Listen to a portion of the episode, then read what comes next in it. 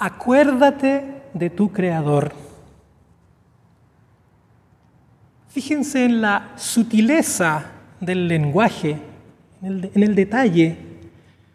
Dice Creador. Podría decir Dios, Yahvé, Señor, pero dice Creador. Acuérdate del que te creó, del que te formó, como el escultor con su obra, como el escritor con su texto, etc.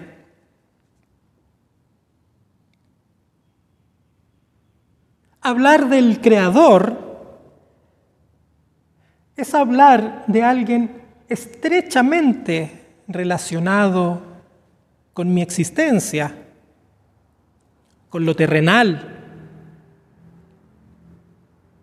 Tiene que ver con mi vida cotidiana, tiene que ver conmigo, con lo que yo percibo, con lo que yo soy. Sin embargo, acordarse del Creador no es solo pensar en Dios.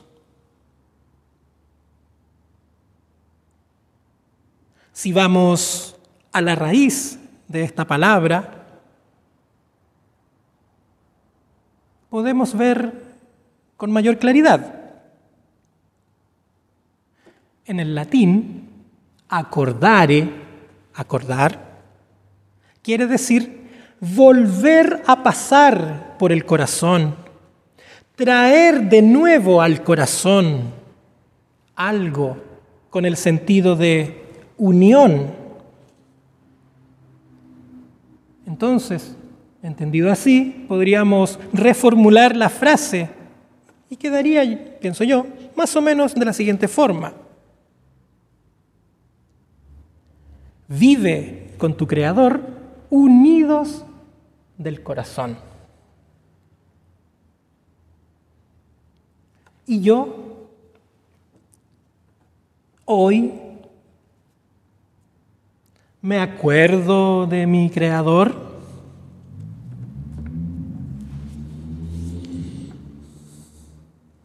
En estos tiempos vivimos en un mundo que cree no necesitar a nadie. Nadie quiere que le digan cómo hacer las cosas, cómo vivir. Todo el mundo piensa que no necesita una guía. No aceptan que nadie les muestre sus errores, nadie que lo regule, que le muestre un mejor camino. Y luego vienen los días malos, las crisis, las consecuencias de ese caminar. Y se culpa de todo a quién? A los demás, a lo externo cuando tal vez ni siquiera se ha preguntado en qué está fallando. Pues si lo hiciera, seguramente llegaría a la conclusión de que quien tiene que cambiar es el mismo. En fin. Y bueno, justamente este texto nos dice, acuérdate de tu Creador antes que vengan los días malos antes. También podemos hacerlo después o en el momento de los días malos, pero lo mejor es hacerlo antes. De hecho, miren cómo lo dice, en los días de tu juventud, para que cuando pase el tiempo no digas, mi vida ha sido una completa tragedia. Qué interesante. Es como que pusiera un plazo ideal la juventud. Cierto. La juventud es un tiempo muy especial. Es el tiempo donde comenzamos a experimentar gradualmente la autonomía que nuestros padres nos permiten de a poco, ¿cierto?, ser más independientes bueno, al menos así era antes, los padres permitían. Es decir, comenzamos a mandarnos solos. De esto a veces brota, brota una serie de conductas, sentimientos de esta nueva vida, ya de joven entrando a la adultez, más autónomo. Uno de ellos es que brota la arrogancia, somos autónomos, el mundo está a mis pies. Y esto nos hace envanecernos, envanecernos con lo que no satisface al alma. Y se deja al Creador a un lado. Se olvida de Él en vez de acordarse. Entonces cuando vienen los días malos no sabemos qué hacer. Pues hermanos y hermanas, los días malos ciertamente vendrán en todas las etapas de la vida.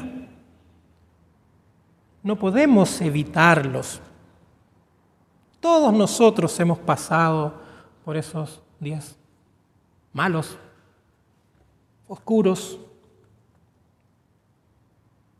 Vendrán los días malos, siempre. Se oscurecerá el sol, no veremos con claridad lo que pasa a nuestro alrededor. Andaremos de un lado para otro, experimentaremos vaivenes de lucidez, de confusión, de alivio, de dolor. Por eso hay que acordarse del Creador. ¿Cuándo? En la juventud ¿Qué quiere decir esto? Que yo, que ya no soy joven, perdí la oportunidad, ya no me acordé de ninguna manera. Este acordarse de la juventud no se remite a un único momento de la vida. Dios no pone esos requisitos. Este acordarse, en el fondo, es una invitación a hacerlo ya, con premura, unirse a Dios hoy y también mañana y en todo momento.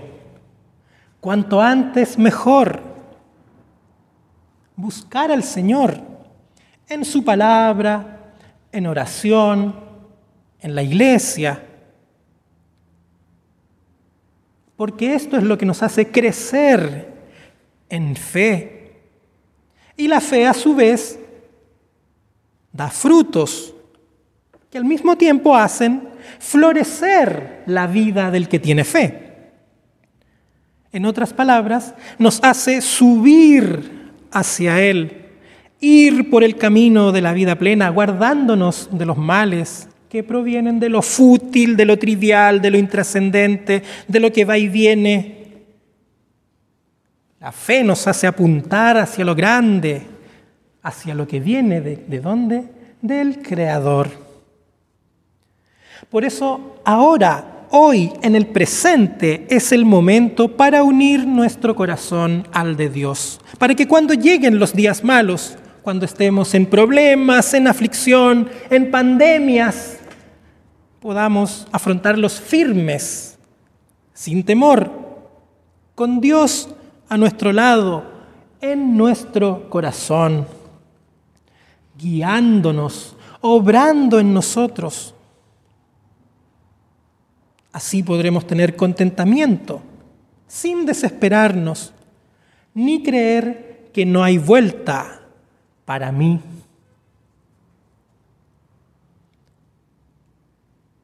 Quizás alguno de ustedes piense que ya pasó su tiempo, porque ya no tiene las energías para luchar, para liderar, para crear.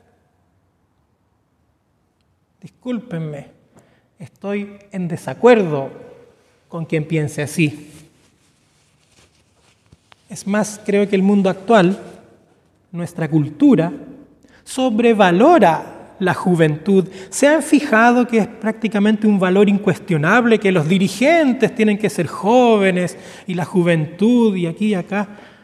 como si fuera un valor en sí tener menos años y al mismo tiempo como que ir teniendo más años nos minusvalorara, nos hiciera menos, nos hiciera menos valiosos, como si, no sé, algo mágico pasara solo porque pasan los días. Yo estoy en desacuerdo con eso. Algunos creen que desde cierta edad, en general la edad de jubilación, de ahí en adelante, termina la vida. Como si el trabajo, como si el trabajo material fuera todo lo que le da sentido a la vida, a la existencia. Ciertamente el trabajo es muy, muy importante, pero no es lo único que le da sentido a la vida. Yo conozco no pocas personas que incluso desean la muerte, no necesariamente en un momento en que se sienten conformes con el camino que han recorrido, sino por, por cansancio, por falta de ánimo, por abandono, pero también por sensación de inutilidad, porque les hacen sentir que son inútiles. Nuestra cultura, nuestro mundo actual, siento yo, que es el causante de eso. Pero no es así. En medio de todo esto está el Creador, siempre con la mano extendida siempre con el oído presto y mirándonos. Entonces el acordarse del Señor en realidad no tiene que ver con la edad. Nos jubilamos del trabajo, pero nunca de la vida. El consejo del texto de hoy, como decíamos, enfatiza en los jóvenes, porque mientras antes nos unamos al Señor, mejor. Pero la clave es esta, unirse a Él cuanto antes y sin importar la edad. Queridos hermanos, queridas hermanas, no podemos vivir entregando todo lo que somos a lo que no vale y a lo que no sirve. La vida es corta, ciertamente, no sé, yo en la edad que tengo, uno veces decide estudiar algo, por ejemplo.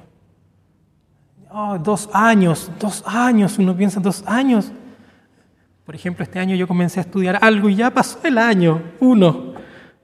Y anteriormente también había emprendido otros estudios que duraban dos años y no me di ni cuenta como pasaron dos años, yo pienso que no es poco tiempo, pero se hace igualmente, de algún modo, poco. La vida es corta, ciertamente. Por eso aprovechémosla, pero con el Creador en el corazón, con la vista en Él, sin mirar para el lado, sino mirando donde corresponde.